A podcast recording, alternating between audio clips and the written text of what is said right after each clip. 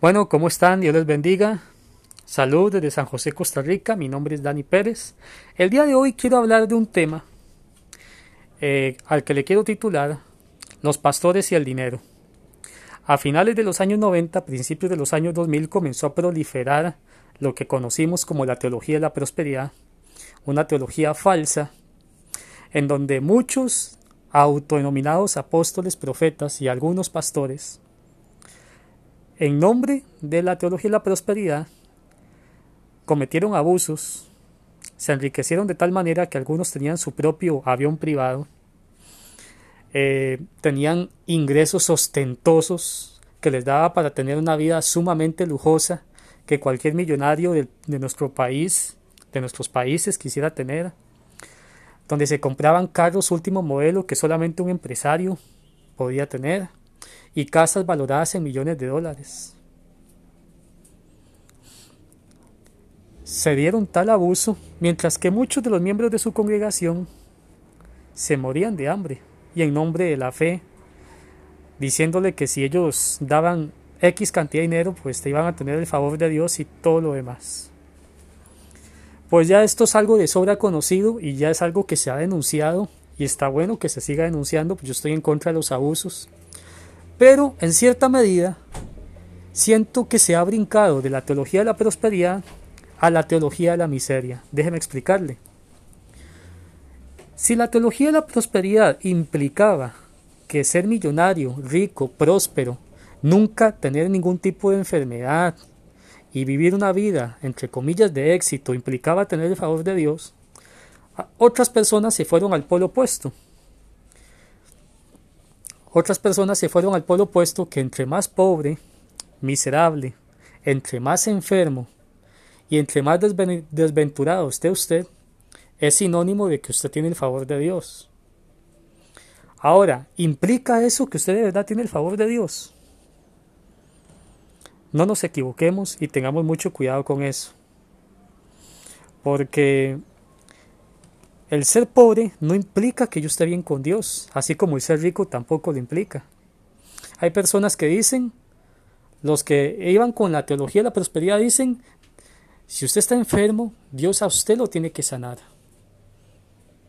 Y la respuesta más sabia que nosotros podemos dar a eso es, Dios es soberano, Dios puede decidir sanar o no sanar.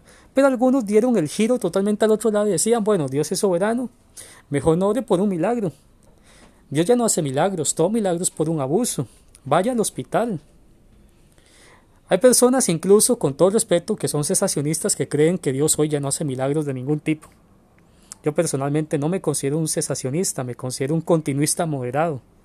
Yo creo en la soberanía de Dios, creo que Dios no le debe favores a nadie ni que está obligado a sanar a una persona, pero también creo que puede ser la voluntad de Dios, por algún propósito que solo Él conoce, sanar a alguien. No creo que la voluntad de Dios para todas las personas sea estar enfermas o adictas a fármacos, que en muchos de los casos esos fármacos se han, convertido en un negocio de las farmacéuticas en donde lo que hacen es aminorar hasta cierto punto los síntomas de una enfermedad, haciendo a las personas adictas a esos fármacos y ellos enriqueciéndose millonariamente con las ganancias que les dan esos fármacos. Me recuerda a la mujer que tenía flujo de sangre que durante 12 años había invertido plata en doctores y nunca se curó por completo su enfermedad hasta que el Señor Jesucristo la hizo libre de ese azote. ¿Cuántas, ¿Cuántas farmacéuticas hoy en día no hacen negocio con las enfermedades de la gente? Y precisamente no pueden hacer lo que el Señor Jesucristo sí hace, que el Señor cuando hace una sanidad la hace de verdad ¿Por qué? Porque muchas de las farmacéuticas, no digo que todos los fármacos y todas las farmacéuticas sean iguales, pero muchas de las farmacéuticas, si sus medicamentos de verdad sanaran a la gente, pues ya no tendrían negocio.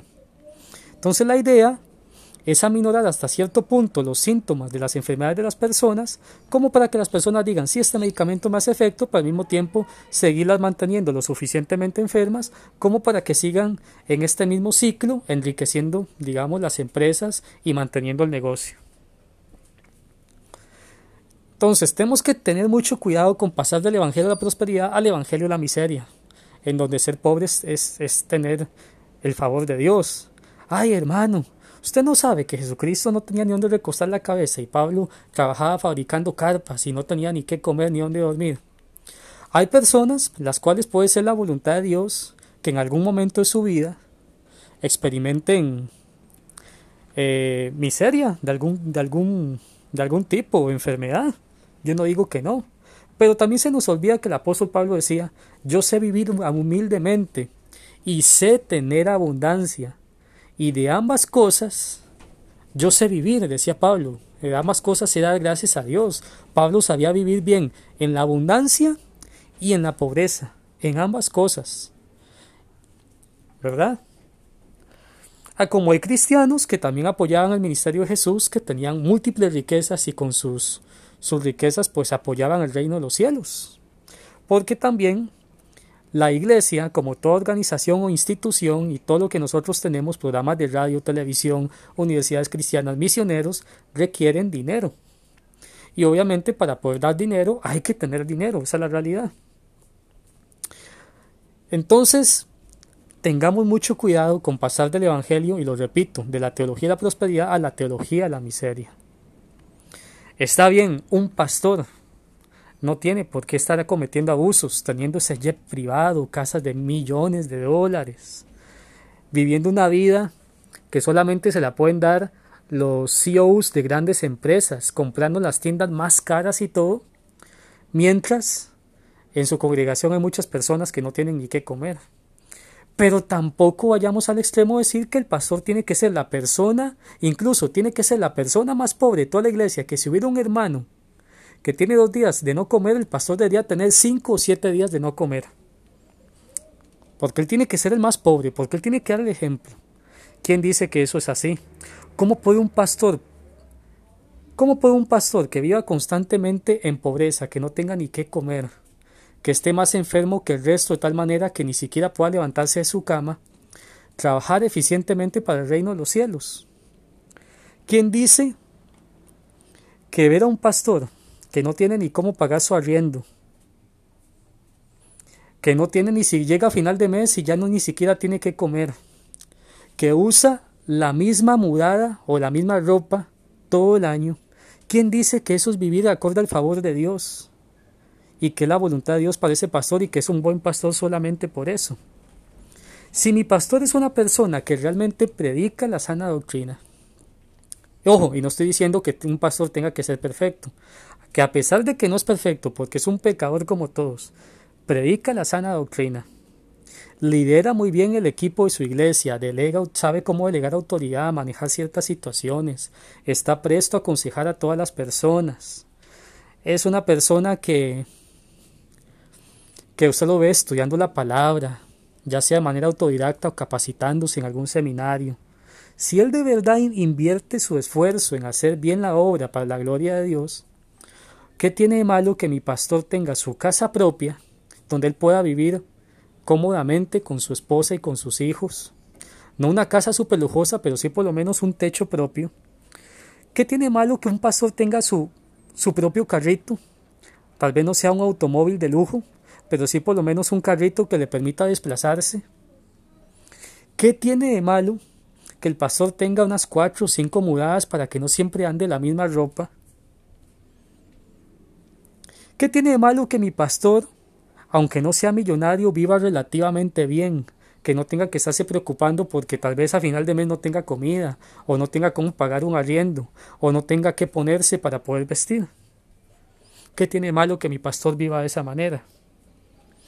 Entonces, hermanos, muchas veces he visto cristianos que son fans de un equipo de fútbol yo, yo, yo soy fan de equipo de fútbol y, a veces he ido al estadio con amigos, solo.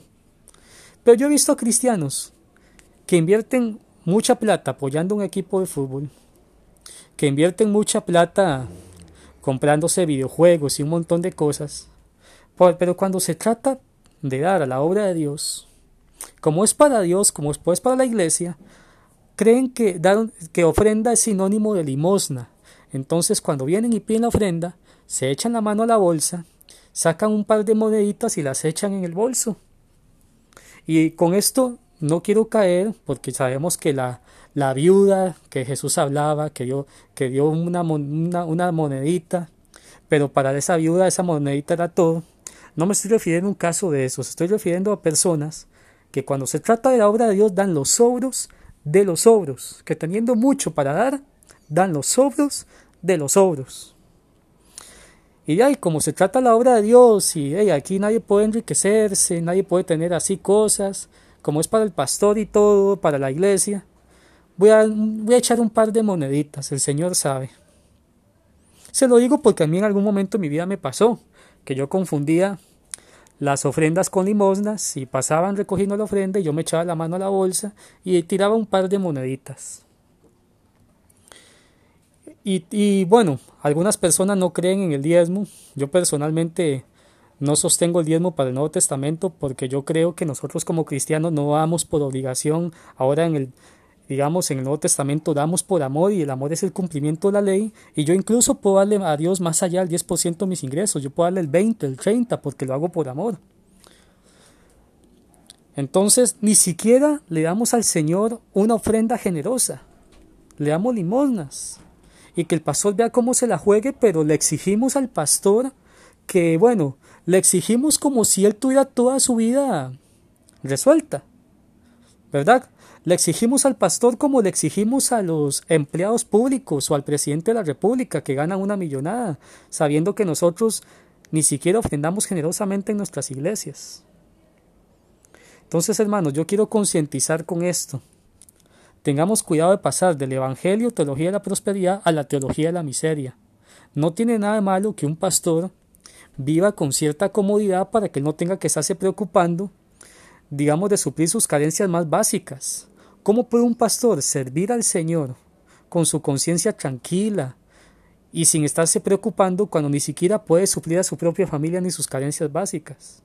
Es ilógico. Entonces yo, yo quiero reflexionar con esto. Y antes de que me digan, ah, usted está hablando eso porque seguramente usted quiere ser pastor, no. Primero, yo no tengo el llamado pastor, yo soy maestro. Segundo, trabajo en una empresa. Tercero, tengo dos carreras. Soy administrador de empresas con una licenciatura prácticamente terminada y estoy sacando una ingeniería en seguridad informática. Entonces, no tengo interés en vivir de la obra de Dios, pero sí creo que los que viven de la obra de Dios debieran vivir lo suficientemente bien como para no tener que estarse preocupando de sus necesidades más básicas. Que ese misionero que vive la obra de Dios no tenga que estar llorando porque está en otro país y ni siquiera tiene que comer. Aunque puede ser que la voluntad de Dios sea que pase en algún momento por situaciones difíciles. Igual sucede con el pastor. Dios les bendiga y espero que este, que este audio les haga reflexionar. Un abrazo.